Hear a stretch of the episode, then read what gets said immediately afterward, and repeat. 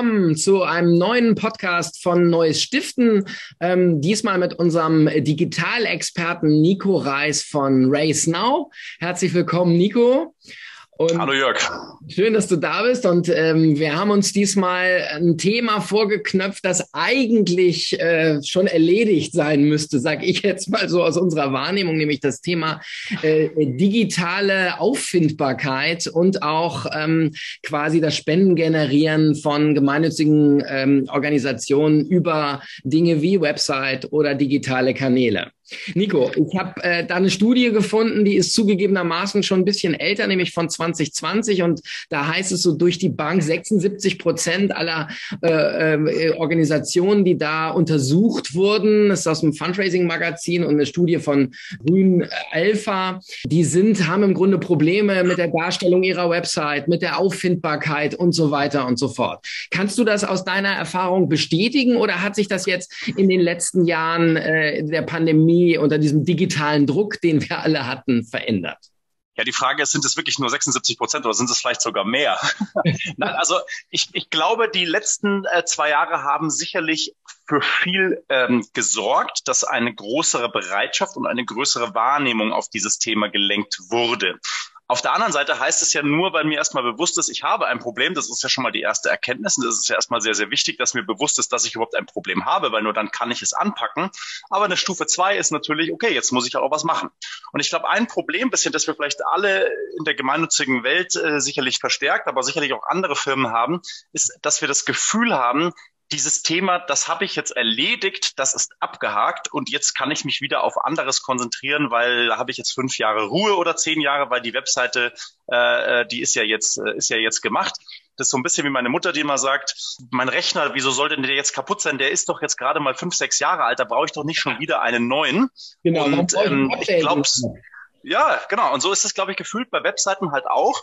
Äh, wenn du dir vorstellst, die Analogie sei mir vielleicht erlaubt, wenn du durch die Fußgängerzone spazierst, ähm, der Karstadt oder der, wie auch immer der, der, das, der, das Kaufhaus der Wahl heißt, Yeah. Der dekoriert ja auch alle paar Monate gefühlt, wenn nicht sogar häufiger um. Und die müssen immer wieder was machen. Und ähnlich ist es eigentlich auch bei unseren digitalen Kanälen. Weil am Ende des Tages sind die das Aushängeschild, ähm, die nach außen äh, gegenüber unserem potenziellen Interessenten, Käufer, Spender, wie auch immer, äh, sich darstellt.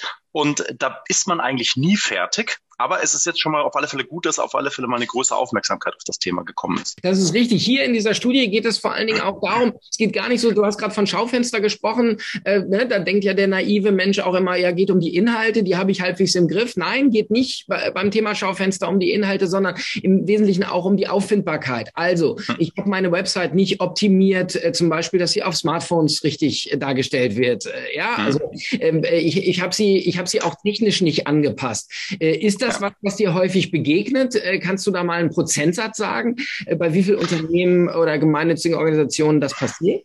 Ja, also einen verlässlichen Prozentsatz habe ich jetzt hier keinen aktuellen, aber es ist sicherlich so, dass äh, es noch bei viel zu wenigen der Fokus auf dieses sogenannte Mobile First gelegt wird. Also vielleicht ganz kurze Analogie, Beispiel davon Facebook. Facebook entwickelt seit Jahren, äh, da hat Mark Zuckerberg einmal die, diese Prämisse ausgegeben, Mobile First, das heißt, die bauen für Handys. Und dann wird der Desktop und quasi das, was wir am großen Rechner haben, noch nachgezogen. Aber das Entscheidende dort ist wirklich, wie das Handy, äh, wie die, wie die App sich auf dem Handy darstellt. Ähnlich ist es übrigens auch bei Google. Das heißt, wenn ich heutzutage als Organisation eine Webseite am Start habe, die nicht mobil optimiert ist und auf mobile Endgeräte ausgelegt ist, dann werde ich abgestraft. Das heißt, wenn jemand sucht nach, äh, keine Ahnung, Tiernothilfe Hamburg und äh, meine Seite ist nicht mobil optimiert, dann werde ich, auch wenn ich sonst inhaltlich vielleicht eigentlich der beste, die beste Adresse wäre, werde ich von Google äh, ein, ein, Stück weit runtergestuft ähm, und werde da bestraft, so gesehen, äh, weil Google halt das wirklich sehr forciert, dass, dass Menschen halt die mobilen Endgeräte stärker nutzen. Aber das Ganze beschreibt ehrlich gesagt auch so, wie die Menschen da draußen das nutzen. Also öfters wird das vielleicht äh, Google und Facebook irgendwie so fälschlicherweise ausgelegt als Druck von außen. Aber wenn wir uns alle mal beobachten, wie wir das Internet konsumieren, äh, dann ist das ähnlich. Also das Stichwort hier Second Screen, wie sich das so schön nennt. Man sitzt auf der Couch, man schaut vielleicht sogar noch fern, aber man hat das Handy in der Hand. Und, ja. ähm, und so suche ich Informationen. Oder, oder ein Tablet halt. Und da muss man. Oder ein Tablet. Ne, dass es, dass es entsprechend, ähm, entsprechend optimiert wird. Ähm, ganz genau. Nun ist es so, wenn, also wenn ich Seminare halte, ich weiß nicht, wie das bei dir ist, und dann äh, habe ich, sage ich, habe euch vorher gegoogelt, ich habe eben auf eure Websites geguckt, dann sagt die Hälfte der Leute, hebt sofort die Hand und sagt, ja, mach dir keine Gedanken. Wir sind eh dabei, unsere Website irgendwie neu zu machen. Da ist eine Agentur dran und so weiter und so fort. Äh, hast du diese Erfahrung auch gemacht, dass eigentlich äh, die Hälfte der Websites im Dauerumbau äh, ist? oder, oder wie ist das? Ja, gefühlt ist das, das wäre ja noch gar nicht mal so schlimm, wenn sie es denn dann wirklich machen und tun. Ähm, weil, wie gesagt, also dieses permanent dran sein, das wäre ja eigentlich löblich sogar. Ne? Weil eigentlich sollte es ja quasi eigentlich so, so ein äh, strukturell wichtiges Thema sein, dass ich sage, wir sind permanent gucken, dass unsere Seite aktuell ist, damit es eben nicht zu immer diesem Monster Riesen, alle zehn Jahre äh, verbrennen wir alles, was wir hatten und, und machen ein Riesenprojekt, das dann dreimal so lang dauert und fünfmal so teuer wird und irgendwie zwei Agenturen im Optimalfall verschleißt, sondern eigentlich ist es etwas, wo ich kontinuierlich dran sein sollte, wo ich auch ziemlich viel Know-how nach Möglichkeit auch irgendwie in-house haben sollte. Also ich würde auch da empfehlen als Organisation, das ist aus meiner Sicht ein so, so wichtiges Thema und das wird noch viel, viel wichtiger werden, dass es sich dann nach Möglichkeiten, ich weiß, wir haben natürlich auch viele Zuhörer sicherlich auch im ehrenamtlichen Bereich, wo das vielleicht nicht ganz so möglich ist, aber ähm, dass ich zumindest versuche, mich dann nicht nur von der Agentur abhängig zu machen. Das Technische, um Gottes Willen, das kann sicherlich eine Agentur machen. Ja. ja? Aber ja. uns geht es wirklich auch um das Inhaltliche. Was ist denn auf unserer Seite? Wofür wollen wir wahrgenommen werden? Wer ist unsere Zielgruppe auf der Webseite? Und alles, wofür so eine Webseite ja steht, dieses Know-how, das kann ich nicht nur alle fünf Jahre von der Agentur machen lassen. Ja, nun, nun scheitern manche äh, äh eigentlich schon daran, bei einem Website-Relaunch eigentlich die richtigen Schritte äh, einzuleiten. Mhm. Da bist du ja mhm. nun auch Profi. Was, was empfiehlst du? Also was, was muss man sich da auf jeden Fall ähm, äh, vor Augen halten, bevor man ja. so ein Projekt startet? Also das, das erste, wie bei jedem Projekt, ich schaue mir erstmal an, wo sind wir denn aktuell? Was ist denn der Status quo? Also wa warum wollen wir eine neue Webseite haben? Wie ist denn der, der, der Status der alten Webseite? Wo hat die Probleme? Wo hat die Haken? Äh, und wo werden wir vielleicht äh, wahrgenommen, wo wir gar nicht wahrgenommen werden wollen? Oder andersrum, wo werden wir nicht wahrgenommen? Also erstmal die Analyse von unserem Status quo. Genauso gehört aber auch dazu die Analyse der Konkurrenz. Ein böses Wort im gemeinnützigen Sektor, aber ja, all diese Webseiten sind irgendwo auch im Konkurrenz zueinander, weil äh, ich kann jeden Euro halt A nur einmal spenden und B gibt es zum Thema Tierschutz oder Altenhilfe oder Jugend Jugendhilfe in meiner Region äh, vielleicht halt auch ein paar andere, die, äh, die auch gern den, den Euro hätten. Und deswegen muss ich da anschauen, wofür stehen die denn? Und das Schwierigste ist immer, wenn ich versuche, so für alles zu stehen. Also je, je breiter ich äh, versuche, meinen Wettbewerb zu gestalten, wir machen irgendwie alles, desto schwieriger ist es halt natürlich, dass ich da irgendwo in der Spitze wahrgenommen werde. Ja, weil da, da sprichst du jetzt die Suchmaschinen auch an, ne? die ab, auf bestimmte absolut. Begriffe reagieren. Ne? Genau. Und diese Suchmaschinenoptimierung, die, die findet halt extrem auch auf der eigenen Webseite statt. Also Google versucht ja da, ich sage natürlich immer Google, aber ähm, weil es halt nun mal der, der große Gorilla ist, gefühlt ja alles. Das ist die Suchmaschine, mit der 80 Millionen Deutsche, wenn sie nach einer gemeinnützigen Organisation Richtig. suchen, suchen. Ne? Ganz ja. genau. Also das, deswegen kann man, glaube ich, äh, kann man sich wirklich auf die fokussieren, auch wenn es noch vielleicht irgendwelche ein, zwei anderen gibt, aber das ist sicherlich der, der Branchengorilla. Ähm, aber die Suchmaschine versucht ja eigentlich, und das machen die halt mittlerweile ziemlich gut, die versuchen ja eigentlich zu imitieren, was wir als Konsumenten gerne hätten. Das heißt, finde ich das, was ich suche, finde ich das dort. Und, ähm, und nach diesen Kriterien schaut die Suchmaschine halt auch die Webseite an. Die halt, das heißt, ist die Seite gut strukturiert? Und wenn ich quasi sage, ich, ich komme von Google und ich komme auf die Seite und ich merke nach zehn Sekunden, nee, das, was ich eigentlich suche, das ist da gar nicht. Ich wurde hier fälschlicherweise irgendwie hingeleitet. Ähm, das passt gar nicht. Dann merkt sich das Google. Dann sagen die, ah, scheinbar war das gar nicht das Thema. Dann zeigen mhm. wir die in Zukunft nicht mehr zu dem Thema an. Das mhm. heißt also, meine mhm. Inhalte müssen passen vom Contentmäßigen, aber genauso muss die technische Struktur halt dazu passen. Also alles, was wir vorhin gesagt haben mit äh, mobil optimiert, gute Lesbarkeit, äh, mittlerweile auch immer wichtiger, dass die Lesbarkeit für Menschen mit, mit Behinderung, ja, also sprich, dass ich zum Beispiel, wenn ich jetzt Bilder angezeigt habe, große Bilder, die ja jemand, der vielleicht eine Sehbehinderung hat, gar nicht sich anzeigen lassen kann oder gar nicht ja. so sehen kann, dass ich da vernünftige Alternativtexte habe, dass demjenigen quasi vorgelesen werden kann von seinem Browser, äh, um was es hier geht. Das sind quasi so, ich sag mal, auf der einen Seite die technischen Sachen und das andere ist quasi wirklich der Content. Und beide Sachen schaut sich, äh, schaut sich eine Suchmaschine an und basierend dann auf äh, uns allen unbekannten Algorithmen wird entschieden, welche Seite für mich das beste Ergebnis äh, liefert. Mhm. Nun ist es ja so, viele, viele argumentieren so, dass sie sagen, ja, ist schon wichtig, dass ich quasi, dass meine Website im Netz ist, ist auch wichtig, dass ich da gefunden werde, aber mehr als eine Visitenkarte oder mehr als im Grunde, wie soll ich sagen, eine, eine Broschüre oder, oder Infomaterial, wo man sich über mich äh, informieren kann, ist das nicht, denn der, Anzahl, der Anteil der, der Online-Spenden ist ja immer noch verglichen mit den regulären Spenden relativ gering. Das hat sich aber durch Corona, glaube ich, schon relativ stark verändert und man kann, wir haben das in der letzten Folge getan, auch über einen Trend sprechen, oder Nico? Ja, das auf alle Fälle. Also die, die, du hast auch völlig recht. Natürlich ist nach wie vor noch die Online-Spende ähm, verhältnismäßig unterrepräsentiert. Aber es gibt ja extrem viele Spenden, die vielleicht nicht über die Webseite ausgelöst werden, die aber trotzdem von der Webseite beeinflusst werden. Also das heißt, es kann ja sein, dass ich äh, meinen Spenderbrief zugeschickt bekomme und mich erstmal informieren möchte. Und wo informiere ich mich denn dann? Dann schaue ich halt eben, ist diese Organisation seriös? Was finde ich denn zu denen? Spricht mich die Webseite an? Und wenn mich das alles anspricht, dann kann es ja sein, dass ich äh, vielleicht sogar den Überweisungsträger mit Hand ausfülle oder in mein Online-Banking gehe. Das heißt, dann würde ich gar nicht ähm, als Online-Spender als so, so einer quasi wahrgenommen oder gezählt werden können an der Stelle, zumindest mit klassischen äh, Metriken. Mhm. Aber das ist eine doch von, von der Webseite beeinflusste äh, Spende. Das sind jetzt, würde ich mal sagen, so die indirekten oder direkten Auswirkungen auf das Spenden. Aber es gibt halt noch eine ganz, ganz große äh, Anzahl an, an möglichen positiven oder eben halt auch negativen Einflüssen. Jetzt beispielsweise, es gibt Journalisten, die sich informieren, was denn bei mir passiert und die schauen sich auch die Webseite an, ob die mhm. aktuell ist und ob ich da die Informationen finde. Firmenspender, genauso, ja, so große Spender, äh, die sich vielleicht vorher informieren, an wen vielleicht die Spende am Jahresende gehen sollte. Das heißt also, ich glaube, die wirkliche Zahl an, an, an, an, an Spendenbetrag oder der, die, die Summe ist deutlich mehr als diese äh, vielleicht zwei bis fünf Prozent oder vielleicht mittlerweile sogar zehn Prozent, je nach Organisation, die, die da auf der Webseite zustande kommt. Du hast es gerade angesprochen, auch nochmal, wenn man Relaunch plant ähm, äh, und seine Webseite ein bisschen aufmöbeln will, was würdest du generell empfehlen? Ist das gut aufgehoben in, in, den, in den Händen einer Agentur oder ist das tatsächlich, du hast eben gesagt, das ist eventuell auch Know-how, dass man sich in-house äh, vorhalten sollte, natürlich immer im Rahmen der Möglichkeiten. Aber ja. was, was würdest du da empfehlen? Ja, ist natürlich eine sehr schwierig pauschal zu beantwortende Frage, weil es natürlich sehr, sehr äh, diverse Ziel, Zielgruppen an, an Organisationen gibt, von ganz groß bis ganz klein. Und natürlich äh, gibt es technische Themen, wo absolut äh, eine Agentur, die das jeden Tag macht, da besser aufgehoben ist oder besser, besser beraten ist, das zu übernehmen. Also auch ganz, ganz große Organisationen jetzt wie wie Amnesty, Greenpeace, WWF und, und Co., die arbeiten auch alle mit Agenturen. Das heißt, von daher gesehen macht das sicherlich Sinn, weil dieses Know-how, und da muss man ja wirklich technisch vor allem up-to-date bleiben jederzeit, äh, ja. äh, weil sich da so viel tut, das würde ich, ja, das ist absolut okay und das ist wahrscheinlich auch der Usus, das, das aus, auszulagern. Das kann bei einer kleinen Organisation halt vielleicht auch der Freelancer sein, das muss vielleicht nicht die große Agentur sein, dann dauert es vielleicht länger, dann ist es vielleicht auch sicherlich qualitativ vielleicht ein kleiner Unterschied, aber ähm, ist dadurch wahrscheinlich günstiger als als, als das. Also ich würde sagen, den technischen Teil, da wäre ich wahrscheinlich dafür, das auszulagern. Aber die Frage ist, wer arbeitet denn mit der Agentur oder wer betreut die Agentur oder eben den Freelancer?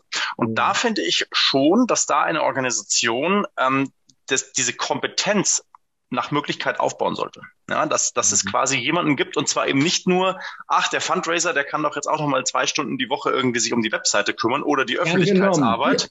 Ja, genau. genau. Das äh, kennen wir alle wahrscheinlich. Dafür ist das Thema einfach zu wichtig. Und ähm, das sollte nach Möglichkeit, finde ich, schon äh, ähm, viel verstärkter aufgebaut werden in-house, dass ich jemanden habe, der mit der Agentur äh, sinnvoll arbeiten kann und sagen mhm. kann, hey, was wünschen wir mhm. uns und warum brauchen wir das und wie brauchen wir das? Weil die Agentur baut halt im Endeffekt das, was, was ich bestelle. Und dafür mhm. muss ich wissen, was ich bestelle und warum ich das bestelle.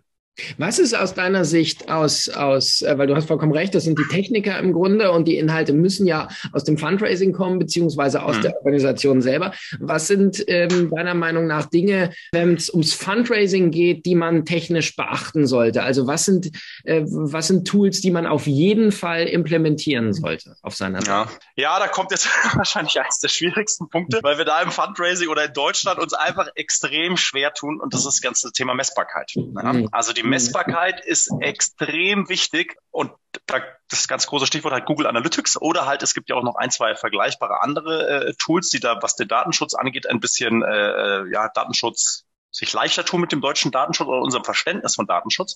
Manchmal habe ich das Gefühl, dass die Organisationen sich halt selber ein bisschen im Bein stellen, weil sie versuchen halt hyperkorrekt zu sein und noch, noch päpstlicher als der Papst, äh, quasi was die Auslegung des Datenschutzes angehen und sagen, alles, was an Messbarkeit auf der Webseite passiert, darf gar nicht sein. Und das stimmt einfach so nicht. Ja? Also ich habe das Gefühl, dass manchmal der ein oder andere Datenschutzbetreuer oder äh, Anwalt da übers Ziel hinausschießt, weil jede Firma da draußen, auch in Deutschland, misst, was auf ihrer Seite passiert. Ja, das ist quasi ja wirklich so, wenn ich nicht weiß, wie viele Leute in meinen Supermarkt reinkommen, welchen mhm. Gang wählen die, mhm. äh, was kaufen die, was nehmen die. Dann weiß ich auch nicht, was Korb, ich ihnen verkaufen soll. Ne? Dann weiß ja. ich auch nicht ganz genau, dann weiß ich nicht, was ich ihnen verkaufen kann, dann weiß ich aber auch gegebenenfalls nicht, wo ich Probleme habe. Ja, das ja. heißt, gegebenenfalls schauen die immer auf die eine Seite und komischerweise 80 Prozent der Leute steigen auf dieser einen Seite aus dann habe ich vielleicht ein Problem auf dieser Seite. Also Messbarkeit ist, ähm, es ist eigentlich ein A und O, weil nur was ich messe, kann ich halt irgendwo auch verbessern über Zeit. Und ähm, deswegen würde ich sagen, das ist eine, ein ganz, ganz wichtiges Thema. Und da würde ich mir auch, wie gesagt, auch auf Geschäftsführungsebene nicht irgendwie mir Angst machen lassen, dass ich irgendwie den Knast komme, wenn ich irgendwo ein, ein Tool zur Messbarkeit auf der Seite habe. Das ist so nicht. Da gibt es Methoden zur IP-Anonymisierung, dass ich eben nicht personenbezogene Daten habe, aber ich aber trotzdem rausfinde, was passiert denn so mit dem großen Strom meiner Leute. Das ist wirklich äh, ein A und O an, an, an Tools, die irgendwie auf eine, auf eine Seite raufgehören.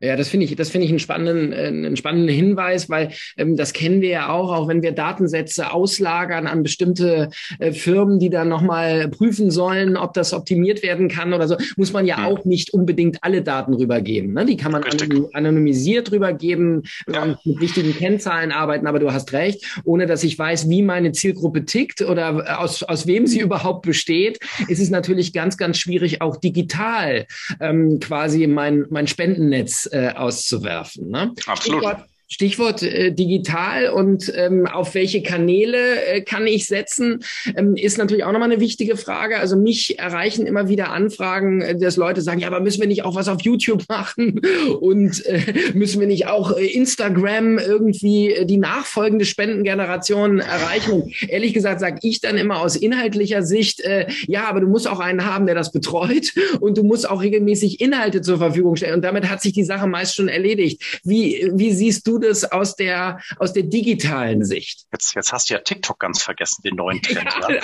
Entschuldigung, das ist nicht mein Kanal. ja, ich, meiner, meiner, meiner auch nicht mehr, da bin ich auch zu alt.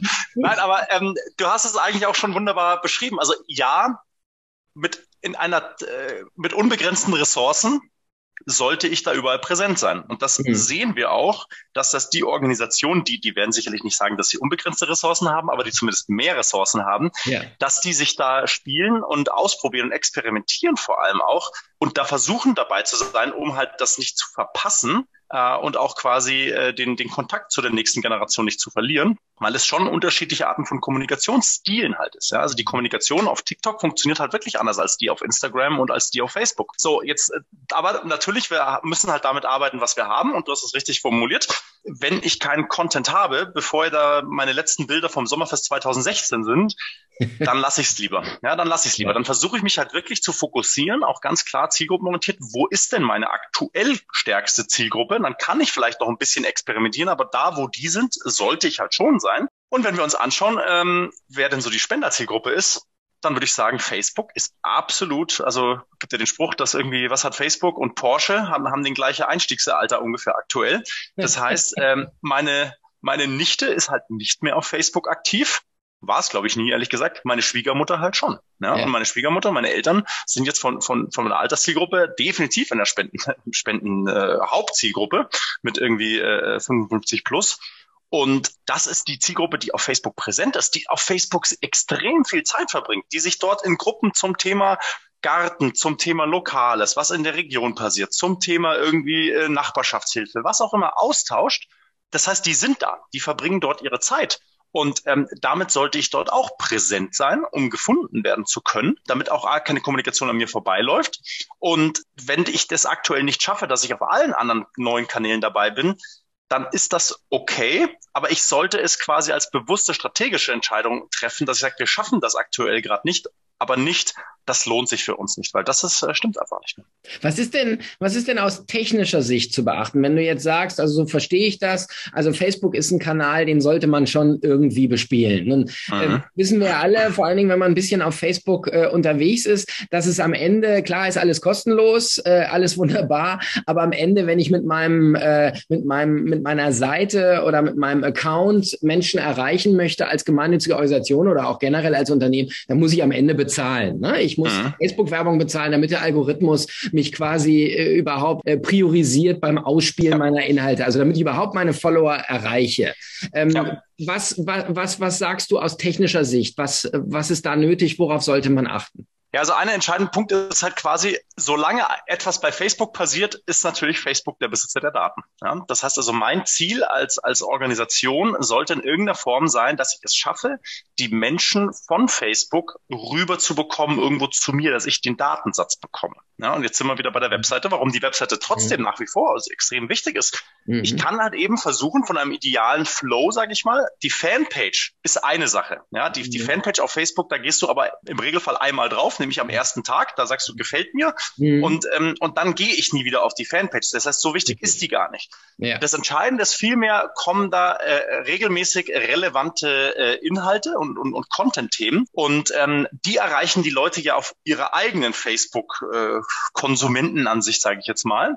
Und wenn ich da halt sage, ich poste irgendwie alle zwei Wochen nix, dann äh, bin ich da halt mal auch sehr schnell irgendwie wieder draußen, weil Facebook, ähnlich wie Google, zeigt ja nicht alles an. Ja, also wenn jede Fanpage, der ich in den letzten zwölf Jahren irgendwie gefolgt bin und jeder Mensch, den ich da irgendwie vernetzt habe über meine Station im Leben, wenn da jeder Pups von denen angezeigt werden würde, würde meine, mein, mein, mein Facebook explodieren. Das heißt, Facebook entscheidet auch da wiederum, wer ist relevant, wer hat guten Content, wer hat Content, auf den ich in irgendeiner Form reagiere. Ja. Und, ähm, und wenn das quasi so äh, von Facebook positiv bewertet wird und natürlich auch wer hat gezahlt, wie du schon gesagt hast. Ja, ja, ja. Zahlen, äh, Zahlen hilft immer bei der Relevanz. Aber so werde ich da quasi äh, wieder angezeigt und dann sollte es aber schon irgendwo mein Ziel sein, dass ich Stück für Stück die Menschen halt neben diesem positiven Branding, dass ich da irgendwie wahrgenommen werde und vielleicht auch eine Spende auf Facebook auslöse, was noch nicht so häufig passiert, glaube ich, dass ich die Menschen aber dann irgendwie versuche rüberzuleiten auf meine Webseite und ihnen da beispielsweise vielleicht nicht direkt das Spendenformular, aber vielleicht gibt es irgendwie ein Content-Thema, das ich auf meiner Webseite, eine Checkliste, einen Infoartikel, eine Infografik, irgendetwas, was ich bei mir auf der Seite habe, wo ich sage, hey, wenn du das möchtest, mhm. dann äh, kannst du das dir hier runterladen, kostenlos. Aber dafür hätte ich gerne deine Kontaktdaten, wo ich dann meinen E-Mail-Newsletter wiederum bereichere. Also das ist so quasi aus meiner Sicht so dieser, dieser optimale Kreislauf, dass ich sage, die Website ist immer noch das zentrale Thema. Das ist mein Werkzeug, wo ich kontrolliere, was passiert. Ich habe verschiedene Angel, äh, Angelrouten quasi oder Angelschnüre draußen liegen. Ob das jetzt eben Facebook ist vielleicht nur oder wenn ich schaffe Instagram und YouTube und weiß nicht was noch dazu. Aber über diese Schleppnetze versuche ich die Menschen quasi auf meine Seite zu bekommen. Und dort versuche ich eben die Kontaktdaten, Stichwort eben E-Mail-Adresse abzugreifen um sie dann nach meinen äh, von mir bestimmten Kriterien regelmäßig wieder zu kontaktieren, Vertrauen aufzubauen, Sympathie zu, äh, aufzubauen und dann irgendwann dann mal aufs Spendenformular zu bekommen. Finde ich, finde ich einen ganz, ganz spannenden Hinweis, weil so ist es ja am Ende. Wir haben ja auch erlebt, äh, auch glaube ich, wir haben darüber schon einen Podcast gemacht, Nico, ne? wie äh, Amazon und letztlich auch Facebook ja versuchen, in dieses Spendengeschäft reinzukommen, ne? indem sie dann, wenn ich Geburtstag habe, dann kann ich äh, für eine gemeinnützige Organisation Informationen sammeln und das kriegt dann auch noch diese Organisation und in mhm. Wahrheit ist es ein Abgreifen der Adressen. Ne? Ähm, und äh, damit kommt wieder zum Tragen das, was du gesagt hast. Genau alles, was auf Facebook passiert oder auch auf anderen sozialen Medien, ähm, das gehört eben auf Facebook. Das hat auch wieder mit dem Datenschutz beziehungsweise mit den Urheberrechten zu tun und das kann äh, ganz schön tricky werden. Deswegen ist die eigene Website so wichtig. Vielleicht nochmal eben äh, ganz kurz, wir steuern ähm, mehr oder weniger auf den Sommer und dann das Weihnachtsgeschäft hin. Die Prognosen sind ehrlich gesagt nicht wirklich berauschend. Also alle, mit denen wir im Moment so sprechen, die sagen, ähm, es wird relativ katastrophal fürs Weihnachtsgeschäft. Wir haben natürlich Inflation, wir haben Krieg. Gibt es aus deiner Sicht ein paar Tipps, die du unseren Hörern mitgeben kannst, was das Digitale angeht, was man jetzt auf jeden Fall machen sollte? Ja, also gut, was die Prognosen angeht, und natürlich, ich meine, die Menschen haben, haben, äh, haben gegebenenfalls dieses Jahr halt auch schon gespendet. Also wir hatten ja, muss man auch dazu sagen, in, in der Gesamtsumme des Jahres, wir hatten ja eine immens starke Solidarität, äh, gerade so im März rum, wo die Menschen halt eben für, äh, für die Opfer des Krieges halt eben gespendet haben.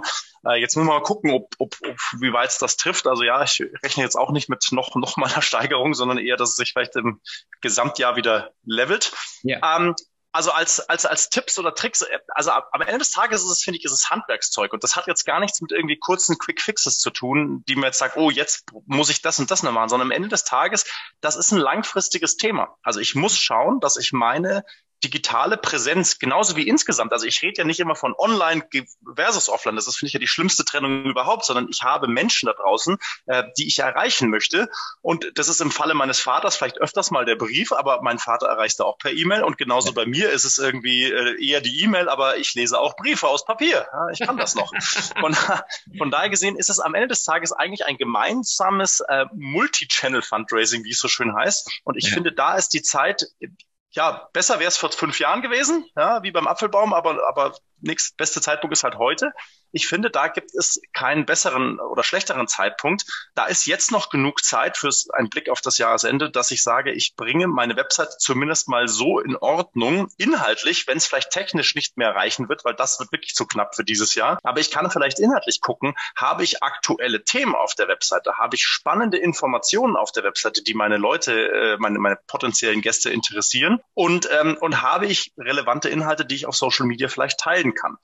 Wenn ich das schon mal aktualisiert habe, dann ist vielleicht schon mal schon mal einiges gewonnen und das kriege ich wirklich ja in-house hin. Das kostet nicht wirklich viel Geld, das kostet mhm. Zeit, klar. Mhm. Da muss ich mich drum kümmern und ich kann mir vielleicht insgesamt überlegen, was will ich denn online erreichen? Ja, also will ich diese Strategie quasi vielleicht schon mal anfangen zu überarbeiten. Ich glaube, jetzt wird es wirklich sehr individuell. Ha, mhm. Habe ich ein habe ich ein Spendenformular, wo die Menschen spenden können? Mhm. Funktioniert das technisch mhm. quasi alles? Mhm. Das ist also das wäre noch genug Zeit und das ist wirklich ein absolutes Must, weil ich finde, es gibt nichts Schlimmeres als gerade Weihnachtszeit. Menschen ja. kommen auf meine Webseite, egal wie schlimm die Webseite vielleicht ausschaut, aber die wollen vielleicht spenden. Ja. Und dann können und dann können sie es nicht. Ja. ja? Und das, ähm, das muss man, glaube ich, wirklich, das kann man noch hinkriegen und das muss man hinkriegen, weil das ist kein, keine Kür mehr, das ist Pflicht. Super, ich glaube, das ist ein gutes Stichwort, ein guter, guter äh, Schlusssatz. Nico, herzlichen Dank, dass du bei uns warst und ähm, alle unseren Hörern kann ich nur noch ans Herz legen. Ähm, von Nico gibt's auch noch Beiträge zum Thema, was macht man bei einem Relaunch einer Website, was muss man da besonders beachten und äh, natürlich auch, welche Kanäle setze ich am schlausten für welche Zielgruppen ein. Das alles nachzulesen, jetzt auch bei uns bei neuesstiften.de. Wir freuen uns über jeden jeden Besucher natürlich äh, und versuchen natürlich auch, Nico, unsere Website up-to-date zu halten. und äh, insofern freue ich mich, bedanke mich sehr herzlich und äh, bis bald nach München. Danke.